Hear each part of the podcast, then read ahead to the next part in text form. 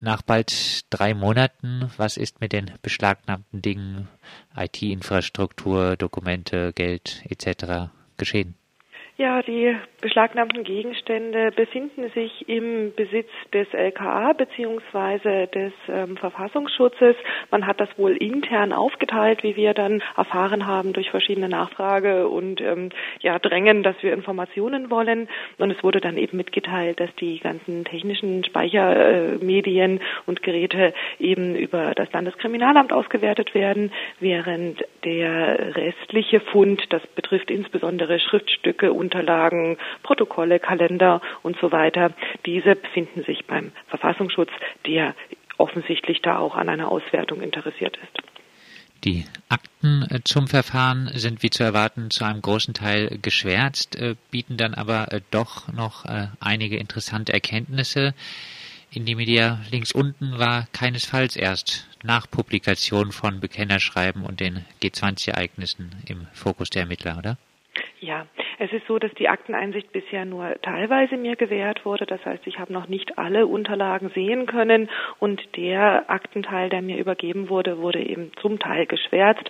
Ähm, gut, es ergibt sich dennoch aus den Berichten und Unterlagen, die dort eingereicht wurden, dass bereits mit Gründung ähm, dieses Internetportals, das war 2008, die Observation begann. Das lässt sich daraus schließen, dass in diese Akten ähm, Berichte von nachrichtendienstlicher Qualität Einfluss genommen haben oder Einzug genommen haben. Also sprich, der Verfassungsschutz hat hier ähm, äh, Berichte äh, zusammengefasst, aus denen man eben lesen kann, dass bereits 2008 das Gründungstreffen von Indie Media, was damals auch in der KTS war, im Fokus stand nachrichtendienstliche Quellen heißt jetzt, äh, da war wirklich eine Person vom Verfassungsschutz angeworben, die extra dann zu diesem Treffen gekommen ist wohl.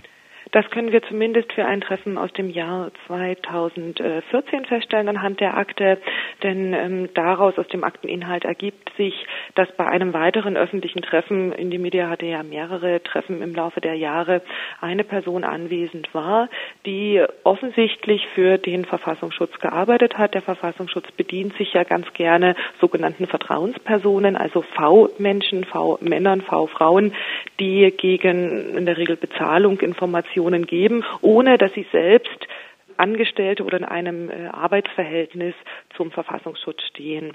Es ist eine Mutmaßung, dass es sich hier um eben eine, eine V-Person des Verfassungsschutzes handelt, weil die Quelle eben vom Verfassungsschutz offengelegt wurde und nicht zum Beispiel vom Landeskriminalamt. Was ich betonen möchte, ist, dass es sich hier nach gesicherter Erkenntnis nicht um eine Person aus Freiburg handelt. Also bevor Gerüchteküche jetzt hochkocht, bitte ähm, an dem Punkt etwas langsamer. Und überwacht äh, wurden in die Media Links unten Treffen auch durch Kameraüberwachung. Zumindest äh, wurde ja vor einigen Jahren eine äh, Kamera auf einem Gebäude gegenüber der KTS entdeckt, äh, die aufgestellt war zu einem Zeitpunkt, wo ein solches Treffen da wohl stattgefunden hat. Ja, es ist so, dass das Treffen dann letztendlich sogar äh, verschoben wurde und nicht stattgefunden hat und sich nicht aufklären ließ seinerzeit, ähm, wie diese Kamera oder in welchem Kontext diese Kamera aufgestellt wurde. Es gibt dazu Vermutungen, dieser Kameraeinsatz ist auch jetzt wiederum in den Akten zu finden. Ähm, keine Auswertung dazu, aber eben, dass es diesen Vorfall gegeben hat. Insofern kann man mutmaßen, dass es gezielt mit Indie Media in Zusammenhang stand, zumal die Treffen von Indie Media links unten öffentliche Treffen waren, die vorher auch breit angekündigt waren. Also es war keine, keine Geheimniskrämerei dahinter, sondern im Gegenteil, es waren ganz normale Treffen, um sich zu vernetzen, auszutauschen, um über die Fragen, die Indie Media links unten ähm, beschäftigt haben, über all die Jahre offen diskutieren zu können und dass sich natürlich da auch verschiedene Dienste, Nachrichtendienste ähm, für interessieren und durch einfache Auswertung von Internetquellen da auch auf Ergebnisse kommen, ist, denke ich mal, äh, offensichtlich und kein Geheimnis. Aber wir wissen auch aus den Akten über weitere Observationsmaßnahmen. Das heißt, es gab ähm, tatsächlich auch den, den Versuch von ähm, staatlicher Seite, die Post- und Kommunikation von einzelnen Privatpersonen ähm, auszuleuchten, abzufangen. Ganz konkret ähm, gab es da zum Beispiel SMS, die ähm, ausgelesen oder die gelesen wurden, mitgelesen wurden. Und es ist auch zu vermuten, dass es andere weitere Überwachungsmaßnahmen in Form von Observation gegeben hat, wozu eben auch dieser Kameraeinsatz gezählt werden kann. Post, äh, Telefon, äh, Überwachung jetzt äh, gegenüber den Betroffenen von den Hausdurchsuchungen. Kannst du was dazu sagen, was diese Form der Überwachung für die Betroffenen bedeutet? Diese Erkenntnis, so überwacht worden ja. zu sein? Dazu kann ich aus der ganz persönlichen Betroffenheit nichts sagen, da ich ja wie gesagt äh, die KTS vertrete und wir zur KTS noch keine Erkenntnisse haben. Ob es hier eventuell auch solche Maßnahmen gegeben hat, das wissen wir nicht. Ähm, das heißt, ich kann eher was Allgemeines zu dieser Frage sagen. Wie geht es an sich einem Menschen, dessen äh, Post- und ähm, Telekommunikation überwacht ist? Man sollte in dem Zusammenhang auch daran denken, dass dadurch natürlich, dass heutzutage dazu auch die E-Mail-Kommunikation gehört. Das heißt, dass äh, die Behörden, wenn sie solche Maßnahmen anordnen, an die einzelnen Dienstleister herantreten, zum Beispiel an die Telekom, wenn der Telefonanschluss über die Telekom läuft oder die E-Mail-Adresse über die Telekom. Das ist jetzt ein willkürliches Beispiel.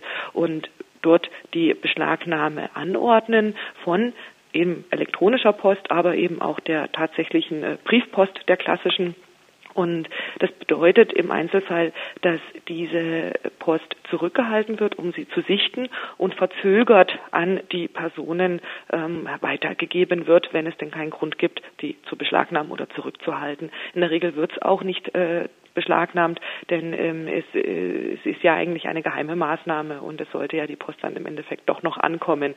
In dem Fall ist es bekannt geworden, dass es diese Postbeschlagnahme gab, die für einen Zeitraum auch nach dem äh, Hausdurchsuchungen noch gewirkt hat. Ob sie derzeit anhält, ist mir nicht bekannt.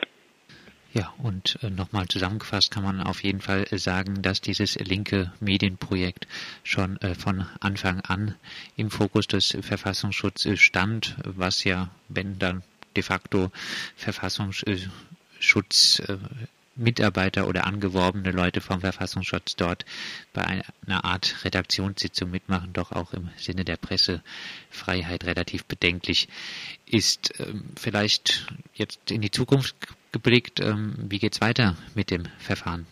Gut, es gibt mehrere Klagen inzwischen anhängig. Es gibt beim Bundesverwaltungsgericht das Verfahren gegen diese eigentliche Verbotsverfügung, die Kollegen, Kolleginnen von mir ähm, äh, ja auch durchführen. Es gibt weitere Verfahren beim Verwaltungsgericht. Da geht es hier ganz konkret um die Maßnahmen. Die KTS hat eine Klage eingereicht, wo sie sich gegen die äh, Durchsuchung als solche wendet, denn äh, die, die Durchsuchung an sich halten wir bereits für rechtswidrig, ganz äh, zu schweigen natürlich von der Mitnahme von dem ich drücke jetzt mal salopp aus, Diebstahl des Eigentums ähm, aus den Räumlichkeiten der KTS, die eben nicht im Zusammenhang mit einer Internetplattform stehen und deswegen umgehend herausgegeben werden sollten. Aber dafür ist eben der Rechtsweg zu beschreiten und in dem Fall dauert es eben, denn ähm, ja, wie gesagt, die Akten werden äh, noch nicht vollständig vorgelegt und von der Gegenseite gibt es bisher im Verfahren zur KTS noch keine offizielle Stellungnahme.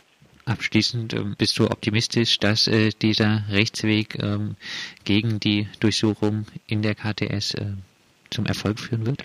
Äh, ich bin davon überzeugt, weil die Voraussetzungen, die das Grundgesetz vorsieht, um überhaupt in Räumlichkeiten Durchsuchungen vorzunehmen, ja doch sehr klar definiert sind und die hier auf verschiedenster Form und massiv nicht eingehalten wurden. Das geht einmal um die Art und Weise, aber es geht eben auch um ähm, sehr viele formale Mängel. Da hatten wir auch in, in, anderen Gesprächen schon uns darüber ausgetauscht, wie was da alles an gravierenden Fehlern passiert ist.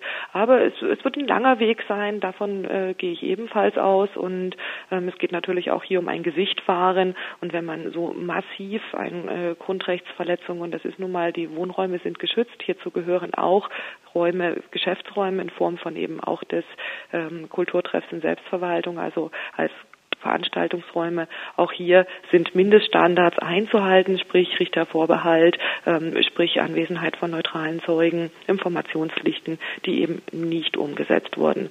So, dass es mich doch wundern würde, mit welcher Begründung man hier dieses Vorgehen noch als rechtmäßig werten kann.